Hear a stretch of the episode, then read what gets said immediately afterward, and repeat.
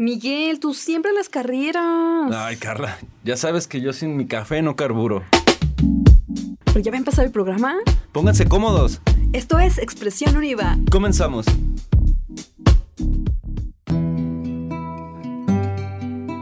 Hola, ¿qué tal? Bienvenidos a un episodio más de Expresión Univa. Estamos muy contentos de recibirlos. Ahora nos prestaron una casa padrísima. Ahorita les vamos a dar más detalles de qué se trata. Mi nombre es Carla Quiñones, te doy la más cordial bienvenida a este programa que surge por parte de la Universidad del Valle de Atemajac, eh, con sede en Guadalajara, pero tenemos un sistema muy amplio con muchos campos y obviamente profesores expertos que imparten eh, en nuestra universidad una educación excelente. Y te presento a mi compañera, mi amigo Miguel Camarena. ¿Cómo estás, Miguel? Muy bien, Carla. Un gustazo estar aquí con, con nuestro invitado el día de hoy que nos haya abierto las puertas de, de este lugar, que ya daremos detalles sobre él y y hablaremos también sobre el origen de este lugar que, que bueno, representa mucho para él y de alguna manera también lo, eh, digamos, significa mucho para muchas personas también. ¿no? Así es. Y continuando con las presentaciones, está allá en cámara, como siempre, nuestra querida productora Alejandra Reyes. Y bueno, ¿qué te parece Miguel si empezamos el programa del día de hoy? Porque yo creo que nos va a faltar tiempo, muy probablemente a lo mejor tengamos una segunda parte, será muy padre. Con nuestro invitado del día de hoy. Hoy nos encontramos en Teatro Rabinal con Jorge Ángeles, actor, director, eh, fundador de este teatro, eh, profesor, guía, maestro, no sé, infinidad de adjetivos que podríamos usar para nombrar toda su trayectoria que comenzó en 1975 con sus primeras experiencias en campo, es decir, en el teatro de Conasupo, que era, se empleaba sobre todo en asistir dando teatro a comunidades cercanas. En los ejidos. Sí, ¿verdad? En los ejidos agrícolas tiene una amplia trayectoria, no, no vamos a extendernos mucho, pero les vamos a dejar el currículum completo, tanto en el video como en el, podcast. Eh, ha tenido intervención y colaboración a nivel nacional e internacional en Francia, en Alemania y en otros países que, bueno, si están interesados en su trayectoria, les vamos a dejar, eh, por supuesto, con, con detalle dónde ha estado y cuál ha sido pues toda su, su bagaje incluso en obras y su, su, digamos, su gran grano de arena en el teatro experimental. Jorge, muchas gracias por recibirnos. Al contrario, muchas gracias por aceptar la invitación y por ser yo también invitado a, su espacio, a su programa. Este, les agradezco muchísimo esa oportunidad de estar en contacto con su audiencia. Estamos muy contentos. Muchas gracias, Jorge. Este, oye, Jorge, pues para iniciar con esta entrevista, eh, nos, gustaría conocer un poquito de tu pasado, de cómo fue que llegas este, al teatro, qué cosas tuvieron que suceder para que Jorge Ángeles se involucrara en el mundo del teatro y después, ya iremos paso a paso, este, su propio proyecto. Pues mira, este, creo que como muchas personas que estamos en este medio artístico, la cosa viene desde la infancia. Solo que eh, de niño este, yo quería ser eh, músico, y, pero no un músico clásico, sino yo quería ser estrella de rock. O sea, yo veía de niño a, Led Zeppelin, ¿no? Esos grupos con las luces, el, greñero, el rock, y, luego te das cuenta que el, el, rock de aquellos años era muy performático, es decir, los cantantes brincaban, sudaban, ¿no? Y esa era mi, utopía, pues, ¿no? En la infancia. Pero donde que en 1972, por un asunto de programa escolar, fui a, ver una obra de teatro. Y en esa obra de teatro, que todavía recuerdo el nombre, se llama El retablo de Maese Pedro y Maese Pablo, pues ahí vi en vivo la magia de las luces, la magia de los colores, la magia de las escenografías, de, las personas en escena. Y, no es que yo decidiera voy a dejar la música, pero yo sentí como si en vez de yo elegir al teatro, el teatro hubiera extendido una enorme mano y me dijera, hubiera exacto, como si yo elegido, ¿no? Así, así de narcisista de niño, ¿no? Este, soy el elegido, ¿no? Y, y, de ahí en adelante em, empecé en, en, grupos escolares a, hacer, a meterme al taller de teatro, etcétera, ¿no? Hasta que en 1974 este, fui invitado por, justamente por lo mismo, a, partir de, los talleres de teatro, a participar en las brigadas de teatro campesino, que eran un, programa financiado por el gobierno federal, por la entonces CONASUPO, lo que, antes, lo que ahora es el DIF, que antes era FONAPAS y ese tipo de, de oficinas. Y entonces yo a los 14, 15 años era un actor que ya, ya estaba siendo pagado por el gobierno, recibiendo el doble del salario mínimo, cuando el salario mínimo en aquel entonces era una aspiración laboral de la clase media. Los anuncios decían, pagamos el salario mínimo, como ya una cosa a la que la gente aspiraba. Yo ganaba de niño el doble de ese salario, ¿no? Y por hacer teatro. Pero también entonces me di cuenta de esta otra realidad, ¿no? Es decir, ir a hacer teatro a las comunidades más pobres, a las comunidades más necesitadas y con necesidades bien básicas, sin embargo, las obras entonces empezaban a tener un contenido social, ¿no? No eran obras de entretenimiento, sino con un contenido social. Creo que de alguna manera aprovechábamos el programa del gobierno para incluso producir con el teatro algo de conciencia, pues, ¿no?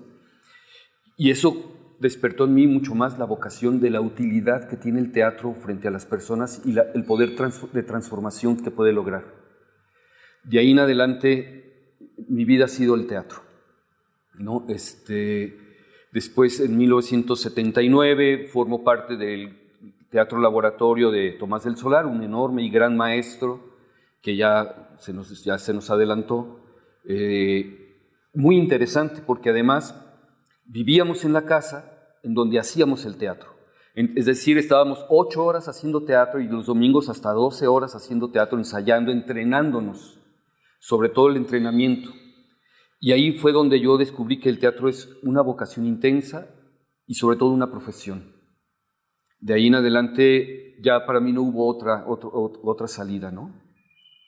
Cuando este maestro se despide de Guadalajara, yo me quedo, diríamos, huérfano y quedándome huérfano, dije, pues es que después del trabajo hecho, eh, no, después de, que Tomás del Solar se va, no creo que haya otro director que me pueda dirigir por el, tipo de teatro, por el, entrenamiento que yo tenía, etc.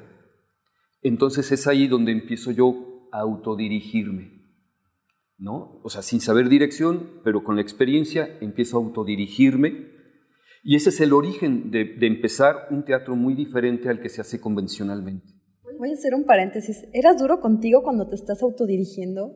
Porque estás en las dos posturas, entonces a lo mejor pudiera ser como hasta exigente contigo en este sí, sí, creo que sí, creo que sí, porque además Tomás del Solar tenía esa escuela, ¿no? Muy rígido, traía un bastón y golpeaba el piso como maestra de ballet. con el bastón te levantaba la pierna porque el entrenamiento incluía cosas de danza, incluía cosas de acrobacia, ¿no? Este, entonces yo no, no, no me, para poder continuar con la disciplina no me permití ninguna licencia, ninguna ligereza, ¿no? Tenía que continuar con, ese, con esa disciplina. Y, si algo le aprendí a del Solar es justamente eso, ¿no? Que el arte, por bello que luzca, en medio de todo eso hay una enorme disciplina, ¿no? Y, y a veces entendemos la palabra disciplina como algo rígido. La palabra disciplina viene de discípulo. Alguien que es disciplinado es discípulo de sí mismo. Entonces, si eres disciplinado, tú te enseñas y tú aprendes de ti. ¿no? Entonces, queriendo ser eh, lo que quería ser, no había otro camino más que ser así, como muy exigente conmigo mismo. Vaya. Y a ver, explícanos en esta pasión que, que incluso ahorita la siento cuando la, la describes, ¿cómo surge Teatro Rabinal? Y digo, nosotros ya leímos un poquito del, significado, pero nuestro público no sabe, entonces también si nos pudieras como contar y ampliar un poco más. Claro, pues una vez que, que empiezo como a dirigirme, empiezo a presentar una, pues lo único que puedo presentar son monólogos, ¿no? De hecho, por un tiempo así el medio eh, teatral me conocía con Jorge Monólogos, ¿no? E, e, en una época, quiero decirte que el monólogo no era nada apreciado, en una época donde el monólogo era no bien visto en el sentido de que, bueno, pues es un solo actor, cuando las compañías suelen tener mucho más actores, escenografías, luces, etcétera, pues yo estaba solo, ¿no? Entonces fue ahí en donde empecé a presentar estos monólogos Y hubo personas que se acercaron a, a preguntar por el tipo de método que estaba usando yo para la actuación, por el tipo de, disciplina, por el teatro que ellos querían hacer y que no se podía hacer en otro lado. Entonces empecé a dar talleres.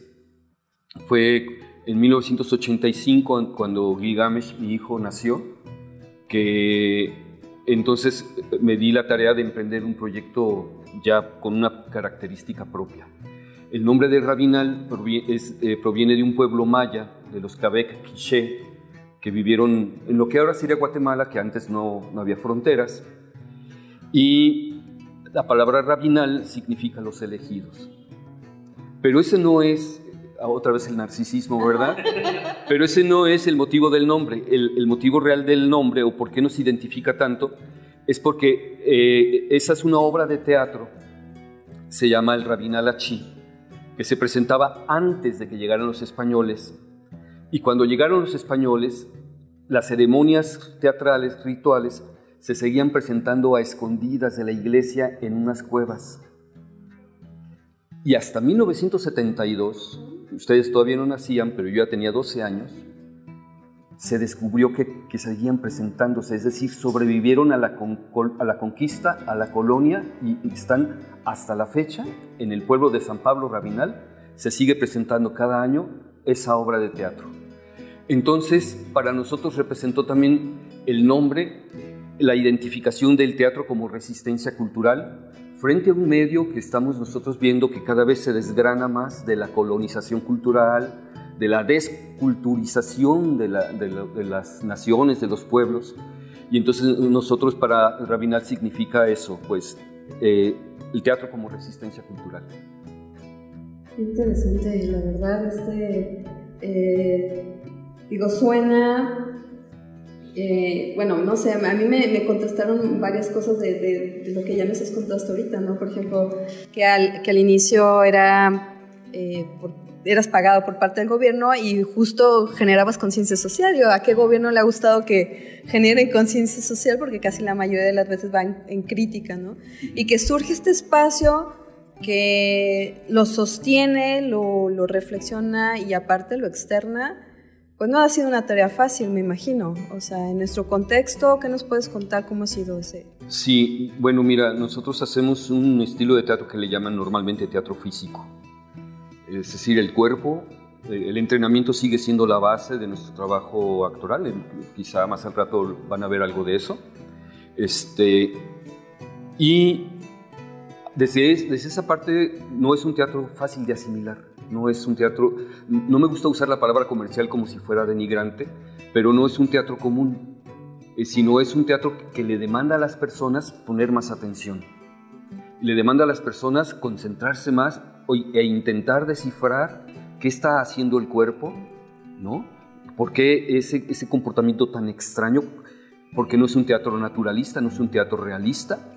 Y entonces, al, eh, al demandar más del espectador, pues obviamente eh, no es un tipo de teatro de masas, pues, ¿no? Y entonces desde este punto de vista también hemos tenido que hacernos de nuestro público, eh, penetrar en el gusto del público y, hemos tenido éxito. No ha sido fácil, como dices, ha sido muy difícil. Yo tengo ya 47 años haciendo teatro, ya voy para 48. Entonces, y siempre pensé bueno, desde el, desde el 75 pensé que ese es el teatro que yo quería hacer. Un teatro que no fuera fácil, que tenga una calidad artística, este, como eh, una pintura, a veces sí, la conceptualización, una, una, pintura no es una foto, tú ves la foto y dices, bueno, ahí hay un paisaje, ¿no? Pero una, una pintura con un diseño, con, con, algo más subjetivo, pues demanda y, bueno, pues no es popular, ¿no? Sí, creo que en ese aspecto me recordaste mucho en una charla, la primera vez que viene Julio Cortázar a México, hay una entrevista muy interesante en la, en la Ciudad de México, eh, donde le preguntan, oye, escribes un libro que está en el que metes francés, inglés, metes mucha filosofía, hablas de Kant, etcétera. Dice, bueno, yo respeto mucho a los escritores populares, dice, a los que escriben pues para la gente, pero yo tengo un concepto, dice, de arte en general, el cual yo no puedo seguir siendo el mismo después de haber este, estado frente a una obra, frente a un libro, frente a una película. Es decir, necesito salir diferente. Es decir, eso involucra una exigencia para mí. Entonces, eh, creo que en ese sentido me parece interesante, y además en un contexto en el que vemos, yo le llamaría como el umbral de la satisfacción más reducido, es decir, muy fácil que la gente salga satisfecha con cualquier producto, con cualquier cosa. Eh, lo vemos ahora, basta un escándalo, basta picarles un poquito en la moral o, o punzarles alguna fibra para que algo se vuelva famosísimo, exitoso y recaude mucho dinero cuando a lo mejor no es, no es de algo artísticamente, en ese sentido, eh, digamos, complejo, que exija al espectador un, digamos, un esfuerzo etcétera, etcétera, que involucre su ser, ¿no? Eh, en ese aspecto, por ejemplo, La Rosa decía que, que hay que leer, cuando leemos realmente leemos con todo lo que somos, con todo lo que hemos leído, con todo lo que hemos vivido. Es decir, no leemos nada por saber, leemos para también reflejarnos un poco en eso que leemos, ¿no? No para estar capturando datos y ya. Y creo que en ese sentido eh, me parece muy interesante, aparte que ya vienes diciendo que es una resistencia, ¿no? Entonces, cuando es una resistencia quiere decir que, bueno, ahí vas a estar, ¿no? ahora sí que no por algo un poco tu atuendo guerrillero, ¿no? Este, digo, no sé si fue una coincidencia, pero bueno. Oye, Jorge, y tu método de enseñanza, tu concepto, como decía hace rato Carla, involucra otras disciplinas, es decir, ¿qué más hay dentro de, este, de esto que es rabinal? Filosofía, poesía, danza, ¿qué música? ¿Qué hay ahí involucrado? Bueno, en, el, en, el, proceso de, la pedagogía que, que hemos desarrollado, eh, no hay otras disciplinas. Entendemos al teatro como un arte, muy, muy, contrariamente a como se suele pensar que el teatro es la síntesis de las artes, ¿no? donde hay música, danza, eh, hay artes plásticas en la escenografía. Nuestro, nuestro trabajo ha, venido a ha querido depurar, es decir, cuál es el lenguaje teatral por excelencia, o sea, sin tener accesorios. En, ese sentido también encontramos que un actor es capaz de cantar. O sea, un actor, el, actor antiguo, por decirlo así, el actor eh, de la era, primitiva, eh, danzaba vestido de bisonte, imitaba al bisonte y hacía un canto, ¿no? Porque ese teatro, esa dramatización iba a prometernos una buena cacería mañana. Desde esa parte, sí, aquí cantamos, educamos la voz, hacemos acrobacia, y también hemos tenido eh, sesiones de, danza prehispánica, porque hay una, larga historia del grupo en, alianza, en fraternidad con los pueblos nativos de aquí. ¿no? A partir de una obra que se estrenó en 1990, que se llama Toca la Tierra, y que se sigue presentando hasta la fecha, eh, eh, hemos entrado en contacto con las culturas nativas y hemos aprendido mucho de ellas. Y entonces, más que danza contemporánea, creo que nos ponemos a danzarle un poquito a la tierra.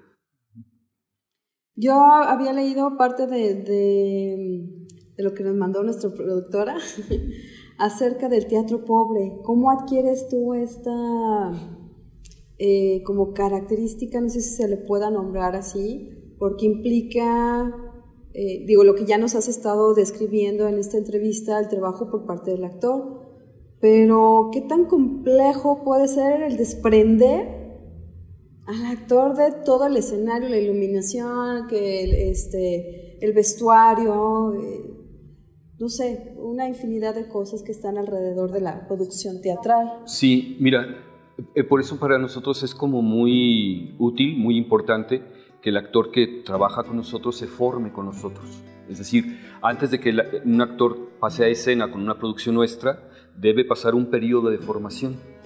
Y entonces, como dices tú, desprenderse de la riqueza de un teatro, las luces, la escenografía, el camerino, con todo eso, él renunciando a eso gana otra cosa que no se puede ganar, eh, que es habitar su propio cuerpo desarrollar habilidades corporales, reconocer su cuerpo, trabajar con él, es decir, convertir lo que no tiene de escenografía, este, hacerlo posible a partir de su expresión corporal.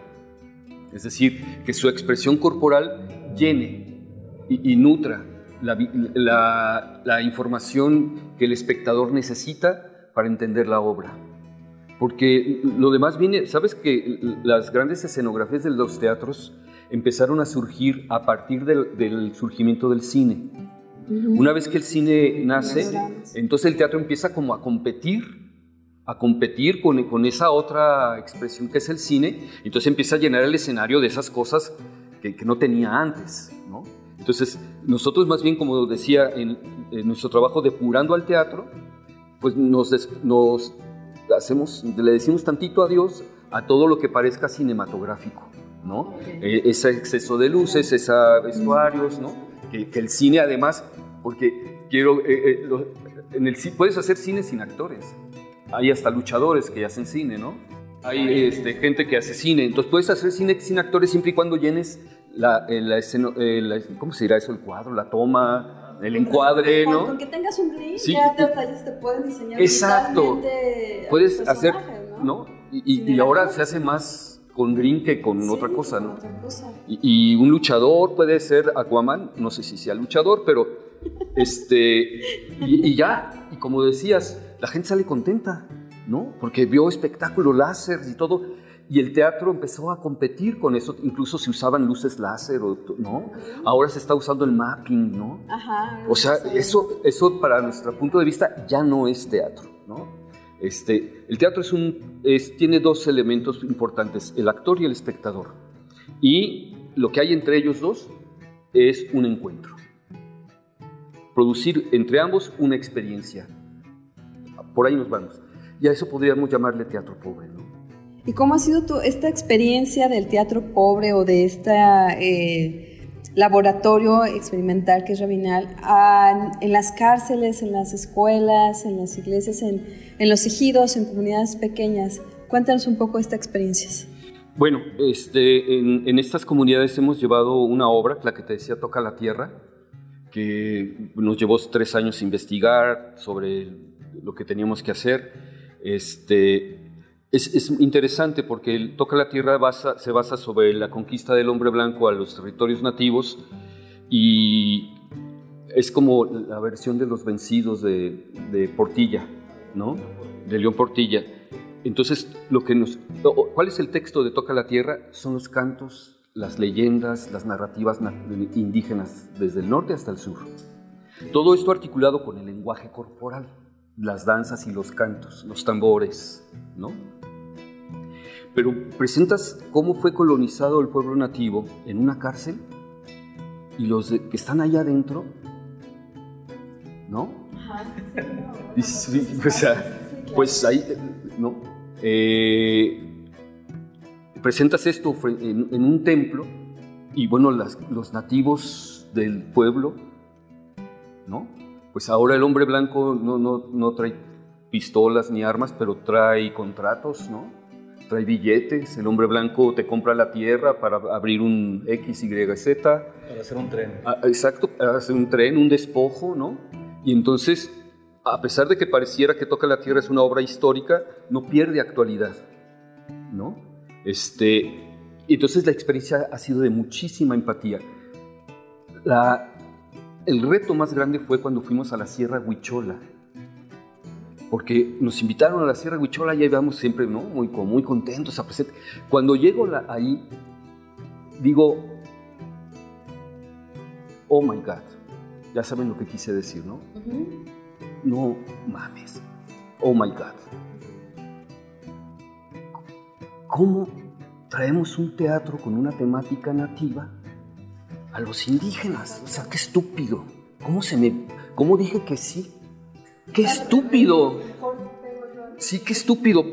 Pero pues ya estábamos ahí, como dice una amiga, ¿no? Entonces, pues con toda la energía, los cantos y las, los tambores, las danzas, todo lo que, lo que sabíamos hacer lo hicimos frente a los nativos, a los, a los huicholes, huizrárica. Al final me dice, uno te habla el consejo. Sí, pues sí. Y entonces ya voy yo y me empiezo a disculpar, digo, disculpen, es que esta es la visión que nosotros tenemos. Y, otro me dice, cállate, va a hablar. Y me dijo, gracias por ver a Dios así. Y ya, ese fue como si hubiéramos recibido una bendición. Gracias por ver a Dios así. ¿No? Porque ahora nos damos cuenta que no todos los wixárikas que viven ahí realmente tienen como ese contacto con su cultura ancestral. Ya muchos están en la bebida, en los trabajos de la jornada, ya no, ya no van a sus rituales, son gente muy desprendida. Entonces, lo que hicimos ahí fue una especie de recordatorio. Y entonces el Maracame, el, jefe del consejo, dio, dio estas palabras y para nosotros fue una bendición que nos ha venido acompañando. Oye, Jorge, y ahorita que hablabas un poquito de, de estas trayectorias o de este, digamos, este andar, ¿no? Este andar en el encuentro, buscando constantemente el encuentro, en esto que haces tú y que hacen los que te acompañan también. Eh, has tenido experiencias en el extranjero, en varios países, como le decía Carla al principio de la entrevista, y has tenido relación con, me imagino, con toda la, la estructura del teatro convencional y a lo mejor no tan convencional, promotores, representantes, publicistas quizá, etc. Sí, sí, sí. Eh, y toda esta experiencia, todo este bagaje de estas relaciones, no solo en el sentido del encuentro con el espectador, en, tu faceta como artista o como director, eh, sino también esta, esta relación con todo lo que implica el teatro. Eh, ¿Qué te ha dado a ti y a, digamos, a esta, a esta escuela, a este taller de teatro rabinal? Fíjate que, que ha sido un hermoso trueque ¿no? Porque este, pues hemos ido al extranjero este, y nosotros nunca buscamos, nunca buscamos, nunca hicimos un trámite para irnos al extranjero. Fueron personas que viendo nuestro trabajo nos invitaron. Entonces desde ahí creo que el, trabajo empezó empezó a hablar por nosotros, empezó a darnos una identidad frente a otras comunidades, otras formas de hacer teatro pero por supuesto que les dejamos cosas, ¿no? Eh, una experiencia que recuerdo es que una vez que trabajamos en, en Krefeld, en Mönchengladbach, Alemania, eh, pues trabajé con actores alemanes que estaban acostumbrados a trabajar en su compañía, asalariados, etc. Pero la forma en que trabajamos aquí, que fue la forma en que trabajé con ellos, les agradó. O sea, fue algo sorprendente. Yo era muy flexible, eh, eh, flexible en cuanto eh, no, no demando resultados, estimulo procesos, ¿no? No quiero hacer largo el asunto, el hecho es que nos venimos a México y nos dicen que ellos habían conseguido una panadería que estaba abandonada y que habían hecho un teatro independiente, un grupo de muchachos, ¿no? Y que le pidieron al Estado que les pusiera las luces y todo, y el, el, teatro se llama Al fondo a la derecha. Porque está en un callejón, ¿no? Era una panadería abandonada que tenía muchos años abandonada. Ellos hacen la gestión para que el Estado les dé el espacio y hacen un teatro independiente, ¿no? ¿Qué nos trajimos? Nos trajimos algo que fue muy valioso para nosotros. Hay un, en, en Europa hay un gran principio de organización. Entonces nosotros ya empezamos a calendarizar nuestras actividades con un año de anticipación, por ejemplo. Y empezamos a poner temporalidades cuando antes éramos un poquito más este, likes, ¿no? Así, no, pues sí, flexibles, ¿no? Pues, ah, pues, no, pues estrenamos la mañana, la próxima semana, sino a la siguiente, ¿no? No, regresando de allá, nos dimos cuenta del valor, de la importancia que tiene ese aspecto organizacional que le da al, trabajo artístico esa mecánica de relojería, que si no es industrial, sí por lo menos de alguna manera es más productiva, ¿no? Entonces, y, conseguimos una hermosa, hermosa amistad con los compañeros y este, yo creo que el teatro es una de las razones por las que lo sigo haciendo. El teatro me ha presentado a las mejores personas que conozco y son relaciones que duran toda la vida. Wow. Pues bueno, vamos a ir a una breve pausa. enseguida regresamos a Expresión Univa. Estamos en una pausa, sírvete un café y sigue nuestras redes sociales. Encuentra todo nuestro contenido en Agora Univa y síguenos en Facebook y Twitter. Genera contenidos multimedia con tendencia. Estudia producción de medios audiovisuales en Univa. www.univa.mx.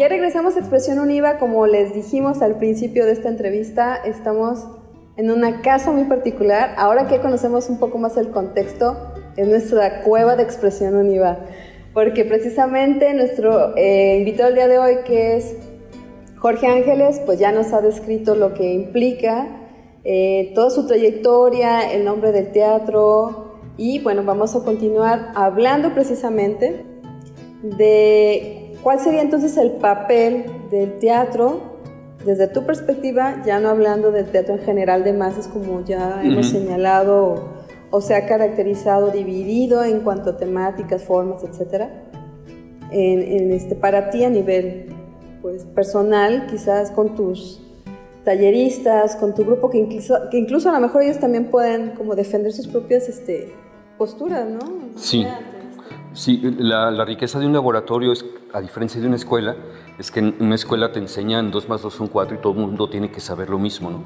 En un laboratorio cada persona investiga sobre sí mismo. Y entonces la pedagogía es otra vez como un espacio anímico eh, de facilitación de desarrollo de procesos individuales.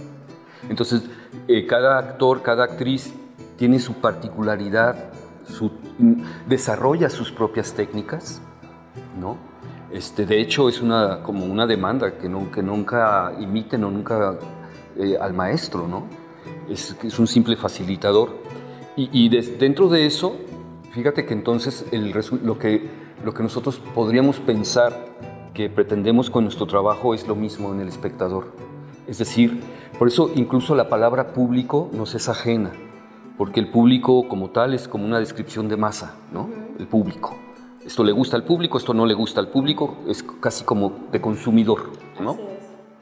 Nos gusta hablar y pensar en el espectador como individuo, porque nosotros decimos cada una de estas personas viene de una hora de distancia, hora y media, media hora, eh, eh, hizo su tiempo para llegar aquí, trae su propio bagaje. Y entonces creo que eh, eh, lo comentábamos un poquito fuera de, cuadro, este, la obra no tiene un mensaje que deba ser asimilado por el espectador. Lo que la obra propone son preguntas. Es decir, que el espectador pueda preguntarse sobre lo que está viendo, sobre la experiencia que está viviendo y salga de aquí con más preguntas que respuestas y salga conmovido, inquieto, muchos salen llorando, eh, enojados, ¿no? Este, pero vuelven. Y hay, el teatro que hacemos es tan enigmático que no, no miento cuando digo que hay personas que vienen dos o tres veces a ver la función porque hay algo que quieren todavía sacarle más a la obra, ¿no? Entonces, ¿cuál es, cuál es la función social desde nuestra perspectiva para del teatro? Es justamente la reconquista de la subjetividad, es decir, que el, espectador pueda hacer un contacto con su intimidad personal y darse cuenta que el teatro puede ser ese elemento de facilitar esas preguntas que, formulamos en el escenario, son preguntas que él, se ha hecho, pero no se animaba a articularlas. Y entonces, eh, no, es, no lo veo yo el teatro como un agente de transformación social política, sino, o si sería política desde ahí, ¿no? Desde hacer contacto con uno mismo y, como decías, que salga el espectador de aquí siendo otro. No me dejarán mentir mis compañeros cuando ah, eh, dos o tres veces ha sucedido que me encuentran en la calle y dicen, ¿tú eres el de Toca la Tierra? Sí, la vi cuando era un niño. ¿No? otra persona en Durango que nos escribe, yo vi Toca la Tierra cuando era un niño, ahora tengo veintitantos años, quisiera traerlos de nuevo a Durango. ¿No? Entonces, si, eh, si hay algo que puede hacer de revolución, es la posibilidad de, encontrarnos. Y, de encontrarnos para no soltarnos. ¿No? Sí, que cada día se vuelve más complicado, ¿no? Así es. Ya hemos mediatizado muchísimo este, este encuentro, ¿no? Sí, eh, eh, eh, y ahora es complicado porque la gente está acostumbrada a esta cosa del, del Instagram, Facebook, Twitter, que pasa el dedo y, y, difícilmente se detiene en algo. Entonces el teatro que hacemos es esa pausa que puede poner a, a todo, a todo ese ruido, ¿no? Esa enajenación a ese ruido y, de veras que le dé like, pero acá, no, no aquí, ¿no? Que le dé like aquí, ¿no? Yo, yo me voy a dar like a mí mismo, pues, ¿no? Sí, ¿no? Y que, y que además este, esta también... Habría un, hay un doble juego, ¿no? Esta, es, primero esta parte volátil, fácil, rápida, desechable, que tantos ya teóricos han tratado, pero luego también este tema de la seguridad, ¿no? El otro, el otro puede confrontar, el otro me puede preguntar, sí. el otro me puede de alguna manera develar, ¿no? me, puede, me puede reflejar. Entonces también eso es peligroso, y más si no estoy acostumbrado o no tengo la intención de descubrirme, ¿no? Entonces creo que el, ahora sí que el, el, el, oráculo de Delfo sigue teniendo vigencia, ¿no? Sí, sigue definitivo. La gran, quizá la gran consigna de la existencia de cualquier ser humano, en el sentido sí. de conocerte a ti mismo. Sí, de, definitivo es decir, ¿a qué venimos aquí? ¿No? No, no hay a darle sentido a nuestra vida a través de lo que podamos aprender de nosotros mismos. ¿no? Sí, claro. Oye, Jorge, y yéndonos otra vez como esta parte del consumo, eh, ¿se va poco al teatro en México? ¿Y, la, ¿Y por qué será que se va poco al teatro en México? En Guadalajara particularmente eh, hay una afluencia muy, muy pobre al teatro. En la Ciudad de México hay cantidad enorme de teatros y tiene una cultura teatral de, de, mucho, de muchos años. Eh, aquí en Guadalajara el teatro diría, diría que es joven, ¿no? Eh, y, creo que hay una, una razón, o debe haber varias, pero eh, en Guadalajara se empezó a hacer otra vez un teatro como imitando al DF, ¿no?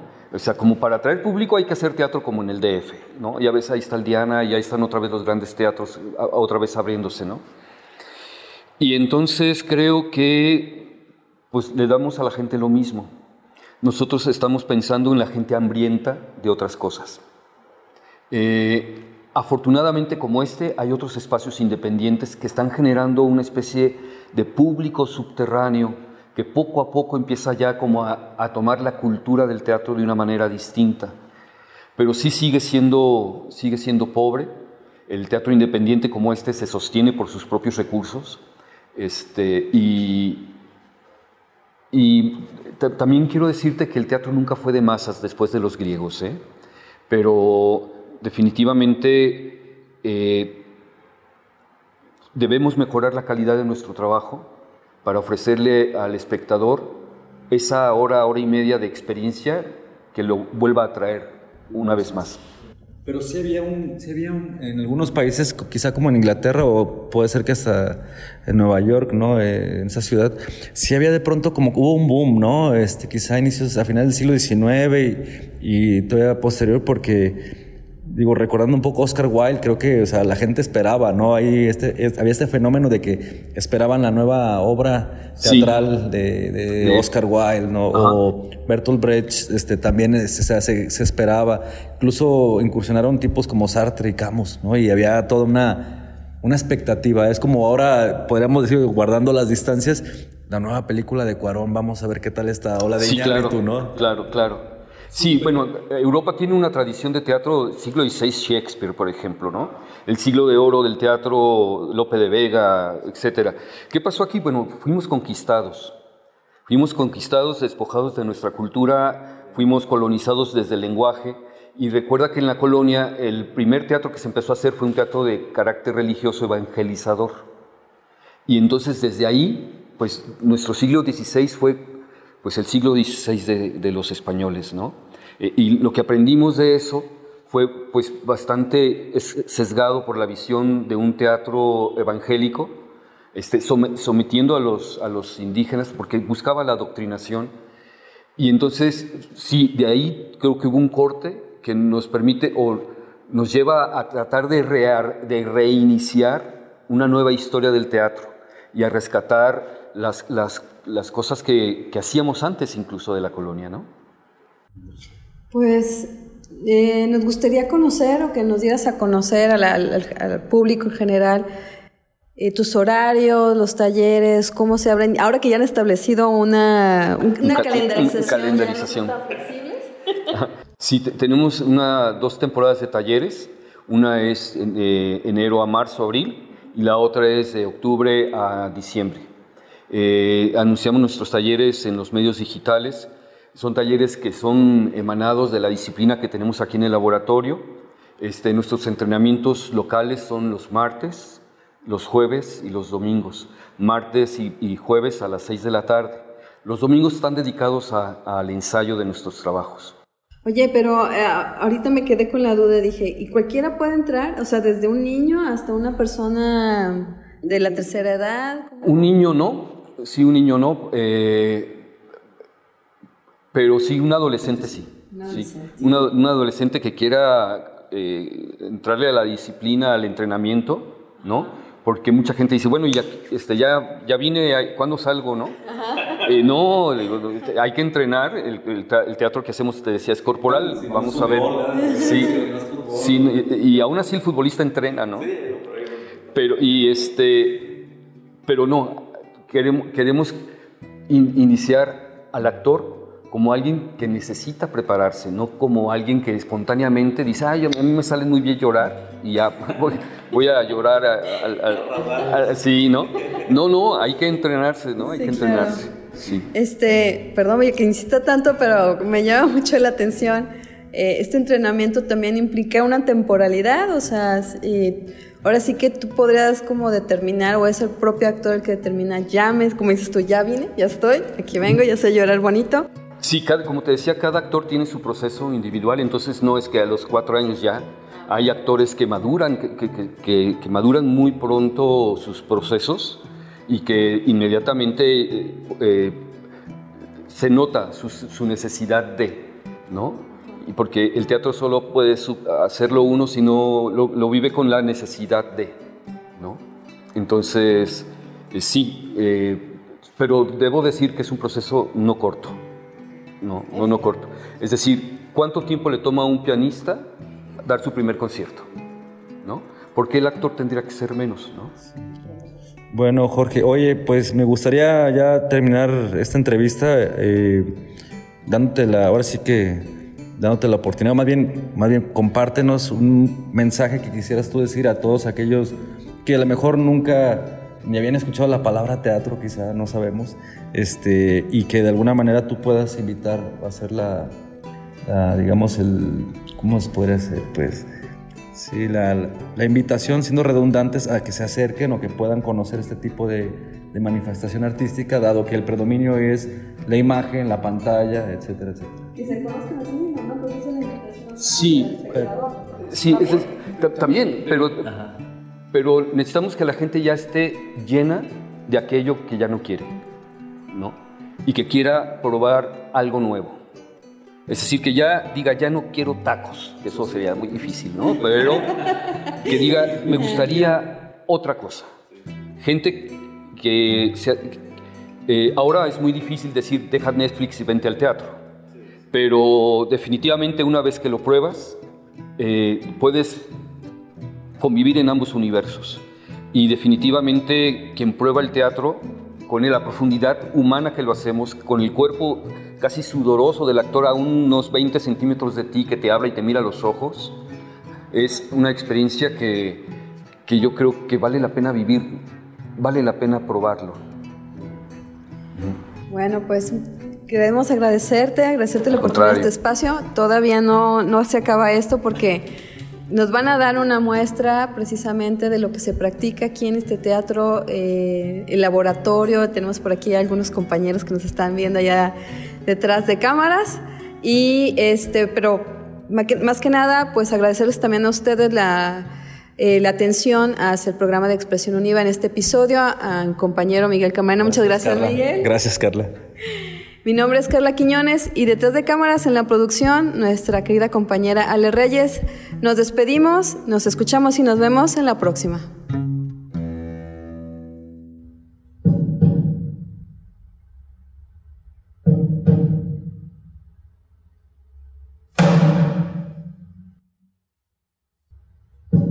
has sentido que tu vida se fragmenta?